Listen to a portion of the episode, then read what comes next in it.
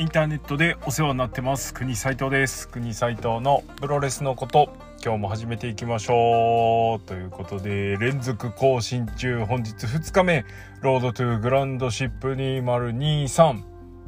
寄り道行きたいと思います。寄り道会っていうね。2日目にして寄り道しちゃうんですけど今日ばっかりはこれはしょうがない。許してくれ。えー、何が、何を寄り道するかっていうと、えー、名古屋大会への向けてのお話というよりは今日はね、大きな試合がありました。えー、新秘書、丸藤直道25周年記念講義ですね。えー、丸藤直道 VS ウィル・オスプレイがありましたので、ちょっとこのことをですね、喋っておこうかなというふうに思います。いや、まず、あの、素晴らしい試合でした。もう、言うことなしですね。あのー、オスプレイが、えー、子供の頃からの夢アイドルである丸藤直道と戦うという夢を叶えたということ。そして丸藤直道が25周年を迎えて、えー、その時点で世界最高峰の相手と試合をしたということ。あのこれがやっぱり何よりも素晴らしいと思います。これ以上素晴らしいことはないんじゃないでしょうか。そして試合も素晴らしかった、はい、いうことなしです。さすがに今オスプレイが丸藤に負けるわけはないと思っていましたが、えー、試合終盤はね、あの、オスプレイにもしかしたら丸藤勝っちゃうかもって期待感すら抱かせるような、えー、内容で、本当に丸藤がね、改めて素晴らしいレスラー、天才だっていうことも、えー、認識できました。いや、でね、あの試合の話いっぱいして、もう、試合時間と同じぐらい喋りたいところなんですけれども、ここはね、ぐっとこらえて、あの、濃密にしていきたいと思います。まず何よりこの日はですね、あの、このカードだけで、えー、チケットを売り切りました。その他のカードについては、えー、ノアの選手たちだけ、えー、その他ゲスト選手なしで、えー、臨んだ工業となりました。これ結果的に、あの、いろいろ良かったです。まず丸藤オスプレイというか、カード1本で後楽園を埋めることができるっていうのをね、改めてこれすごいことですよね。あの、レスラー冥利に尽きるんじゃないですか？まあ、対戦相手が当然いるわけですけれども、自分の名前でね、お客さん、後楽園満タンにしちゃうんだから。後楽園ホールって、我々、あの、首都圏プオタミンからしたらもう馴染みの場所すぎて、ね、もう半分家みたいな ぐらいの勢いですけど、でも世界のプロレスファンから言ったら、もうプロレスの殿堂ですよ。我々がえー、例えば ECW アリーナとか、それからヨークホールとか、あの辺に抱くようなこう憧れのもっとすごいバージョンが多分世界のプロレスファン的には後楽園ホールっていうところになってると思うし、まあいろいろこのオスプレイ丸藤に関してはもっとでかい箱でみたいなね、意見もあると思うんですけれども、この試合を後楽園ホールでやること、そしてオスプレイが後楽園ホールで丸藤と試合をしたということ、これは我々ファンにとっても、オスプレイにとっても、それから世界中のファンにとっても、すごく意義深いことなんじゃないのかなというふうに思いました。やっぱり、ちょっと埋まってない中規模会場、スカスカの大規模会場がやはりのは多いので、うん、そこから比べたらね、やっぱりこの満タンの後楽園っていうのは改めてチョイスとしては悪くないのかなと。むしろ正解と思いました。まあこれがね、東京ドームとか、日本武道館とか、そういう会場で満タンにできるっていうのが一番理想ではあると思いますが、え、後楽園ホールだからこそ得られる興奮というか、えー、満足感っていうのがあるのかななんていうふうに思いました。実際、日本武道館で行われる試合より後楽園ホールで行われる試合の方が、えー、熱量が高いということは往々にしてあります東京ドームも同じくそのぐらいやっぱりスペシャルな空間だしスペシャルなアリーナなので、まあ、そこでねこの試合が行われたっていうのは本当に改めて良かったなというふうに思ったしそこで生感できたのは本当良かったですえっと、この試合を見るために、クイサイと、えー、ノアのファンクラブに、えー、入りました。長年ね。あの、ずっと入んないでいたんですけれども、もう本当にね、入れよって話なんですけど、入りましたよ。はい。その後、あの、得点を有効活用させていただきますが、あの、この日の試合のチケットを取れたということが何にも代え難いですね。あの、ファンクラブ入った一番の、うん、メリットあだったかなというふうに思います。さて試合なんですけれども、もう言うまでもなくですね、改めてオスプレイが自分自身で、あの、自分の70%は丸藤でできてるみたいなことを言ってましたけど、ほんとそうですね。いや、マジそうなんだなって。えー、つい最近あのワグナーのことを動ける塩崎号というねあの万全の塩崎号という表現をしたんですけれども同じくですねオスプレイに関してももうあのまあでもなオスプレイの方がさらにすげえ感はありますけど万全のね丸藤直道と言って言えるんじゃなかろうかだってさタイガードライバーだって使うわけじゃんねストームドライバー93とかって言ってるけどもうさノア来ちゃえよ ねあの会社スケールダウンしたね、あのー、ワンランクツーランク下のね、会社でやるっていうのはちょっとどうかと思いますけど、もうなんか、あの、専属じゃなくていいから定期的に来てくれ。そのぐらい脳成分が高いし、あの、多分ノアファンの人も、いや、オスプレイも全然ノアの人だよねっていうぐらいの感覚で見られると思う。だって今日レガースにノアって入ってたし。今日一番、今日のためのね、スペシャルバージョンだと思いますけど。そのぐらいの感じで見ました。いやねなんかあの 丸オスプレイ自分の子供に直道って名前つけねえかなぐらいちょっと今日思いましたけど見ててね。そのぐらいオスプレイ自身が丸藤に本当にインスパイアされてんだなというところ。でそれを見ててちょっと思ってなんで最後マイクでオスプレイがね25年お疲れ様です。おめでとうございますのかな？わかんないけど、なんか言って、で、あの、ボーイが 面になりました。子供が、あの、男の子が大人の男になりました。みたいなね、ことを言ってたんですよ。この間に。いや、これな、これすごいことですよね。本当に。多分、プロレスだからこそ成立するやつじゃないですか。自分がちっちゃい頃に憧れてた選手と試合をすることができる。しかも、かなりの高ランクで、サッカーとか、野球とか、えー、まあ、同じような感じで言うと、ボクシングとかね。何でもいいですよ。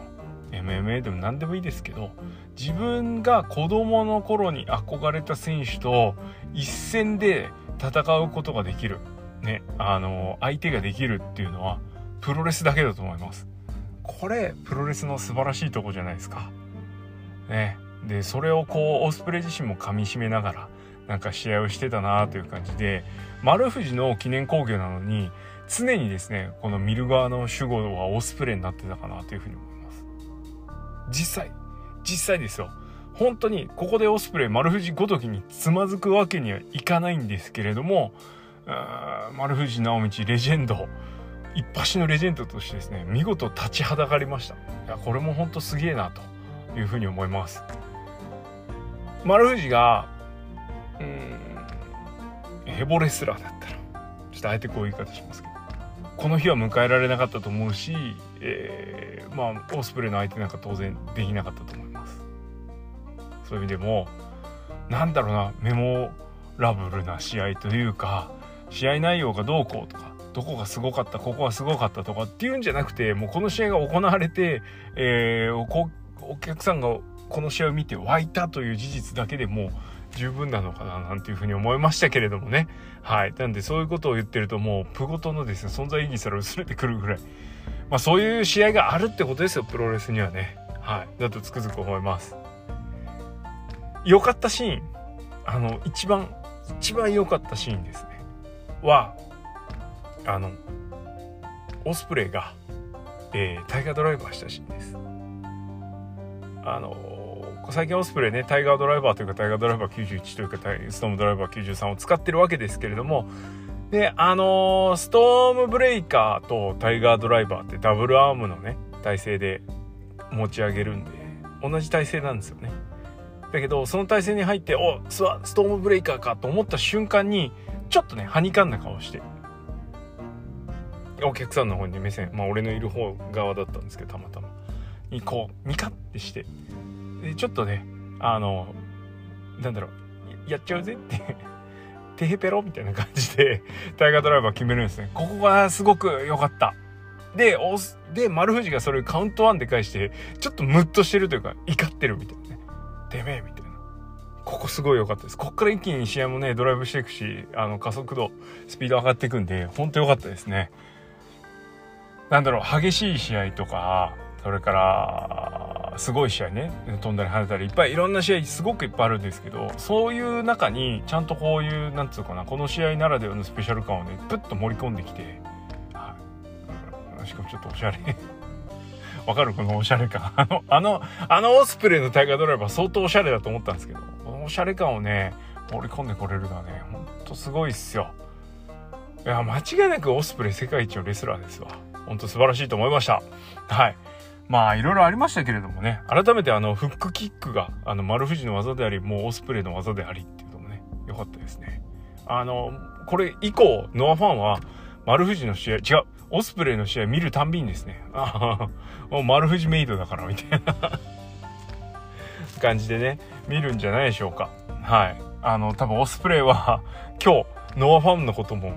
しょえたんじゃないですか。ノアファンのね後押しもこれからも受けられるようになったのかなって。いうふうに思います。はい。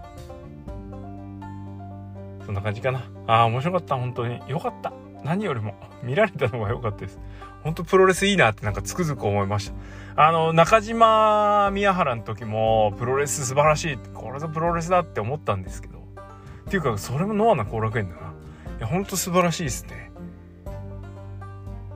ことこの最近のノアのドリームマッチの実現プリはねなんかもうオスプレイがほらこのオスプレイ丸藤とやってさなんかもう就活？日本でのキャリアの就活に入ってるみたいな話ありましたけど。だからノアもなんかちょっと締めに入ってるんじゃねえかって思うぐらいドリームがね実現しまくってます。まあまだまだこれからありますからね。そういうこと言ってはいけないって感じです。はい。そんなこんなであの丸藤オスプレイすげえ面白い試合でした。立ち会えてつくづく良かったなという感じです。それからえー、この日はね、アンダーで、えー、と、9.24名古屋に向けての前哨戦的な試合がいっぱいありました。えー、ちょっと触れておくと、まず、添山部、すごかったですね、人気が。やばかった。あの、なんならメインイベントよりも、あの、会場爆発したんじゃねえかってぐらい、それの弾道からのジャンピング DDT の下りは、やばかったです。会場大爆発とは、まさにこのことで、それ人気、マジで来てるな、という感じですね。それから、えー、ドクトル・ワグナー・ジュニアと最高クラウン。ここですね。やばかったな。ワグナーが、え、たける思いとですね、おそらく、まあ、あの、最高クラウンに対する焦り、えー、もあって、マスク破いちゃいましたね。えー、ルード化になるのか。まあ、サイコクラウンが、ちょっと臨氷的なね、ベビーフェイス的な、あ立ち位置から動かなそうですので ですので、え、動かなそうなので、もうそうなるとワグナーがね、こっちに回るしかないって感じですね。ワグナーがノアでブーイングされる側に回って、これで勝っちゃった場合どうすんのか問題もちょっとあるんですけど。うん。父の思いを背負ったベビーフェイスではなく、ねちょっとダークサイド気味なんで どうする？名古屋のワグナー真っ黒だったら ちょっとウケるね。はい。まあでも、いずれにしてもですね、ちょっとこれまた期待が膨らむ一戦です。サイコクラウン何がやばかったって、あの、トヨタマナミの回転駆け上がり式高角度前方回転エビ固め。やってたね、あのボディで。ちょっとやばかったです。あと、あれだ。あのー、なんつうの？て、て、トペやったんですけど、エプロンからあの鉄のところ、ね、鉄柱とロープつなぐあの鉄のパーツのところあるじゃないですか。ぶつかったら痛い。たゆまないところ。あそこを通ってんのトペやってたね。ああ、やばかった。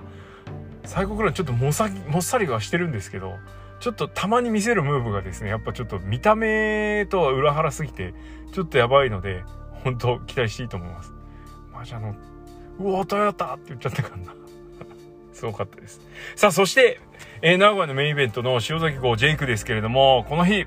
春日部を経てからのですね、塩崎ジェイク、どうすんのかなと思ってたら、春日部でやってた工房の向こう側やってましたね。ちゃんとこういう風にね、こう、地方でやったものの上にどんどん積み重ねて、えー、本番、本番っていうか、まあ、一斉にね、えー、メインの一斉に向かっていくっていうのは、これまたいいですね。続けて見てるメリットというか、いう感じです。はい。えー、ゴーくんは、なんとか、ゴーくんがですね、しかもこれね、直接ジェイクの首取りに行ってんすよね、10人タッグなのにガンガン。ここがすごく貪欲で良かったし、えー、ジェイクはジェイクで、えー、まだまだそこまでやらんよっていう感じと、この試合なんか謎、謎の腕固めで、ちょっと 激ゆるのね、それフィニッシュかいみたいな腕固めでね、あの、お前の腕買ってやるぐらいな感じで、ジェイク、あの、フィニッシュ出しましたけど、腕殺し的な。ここがテーマになっていくんですかね。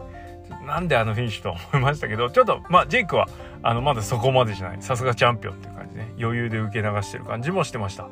や、機運高まれますね。はい。23日、前日に静岡でどうやら前哨戦がもう一発あるみたいなので、ここでの試合内容も非常に注目です。えー、っと、それから、あと、なんかあったんだよな。昨日の特納に続き言うことを忘れるってね、メモっとけって話なんですけど、まあ、とにかく、まあいいや、ここで流れ切ってもしょうもないのでえー、9.24名古屋、待ったなしの状態です。はい、楽しみにして良いと思います。ということで、今日は、 Road to GRAND SHIP 2023寄り道編でございました。えー、明日は、えー、サイバーファイト下におけるノアの名古屋大会についてですね、ちょっと激語りをしたいと思います。客入りは、うんちょっと手放しで褒められる状態じゃないんですけれども、サイバーファイトカーにおけるノアの名古屋大会というか、名古屋国際会議場というかね、まあ愛知県体育館もありましたけど、名古屋の位置づけがすごく重要で、なんか、あの、いいところになってるんで、その話をちょっとしたいと思います。はい。えー、明日は、えー、ロードトゥグランドシップ2023、ノア、あ、ノアじゃない、名古屋のこと、えー、ちょっと、触れたいと思いますので、お楽しみに。明日も夜10時ぐらいに更新できたらいいかななんていうふうに思ってます。お楽しみにということで今日はこの辺でおしまいです。ありがとうございました。